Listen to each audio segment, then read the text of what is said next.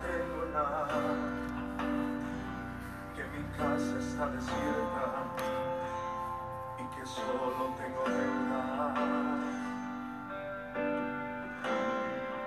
Que la crisis no soportaría y que moriría y que mis hijos serían esclavos toda la vida.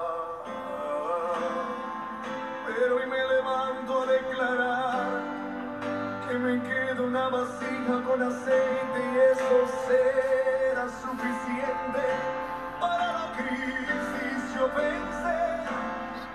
Esa vasija es un gran ministerio, esa vasija es mi familia con unción.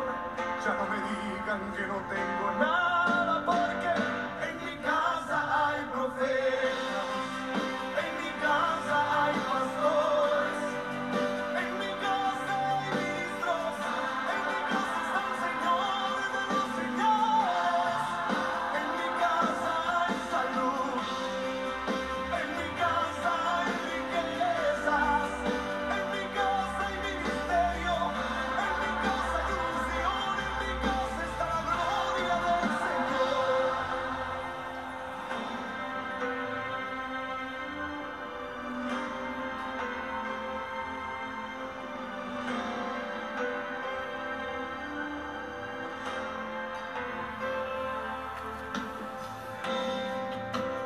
crisis no soportaría y que moriría y que mis hijos serían esclavos toda la vida.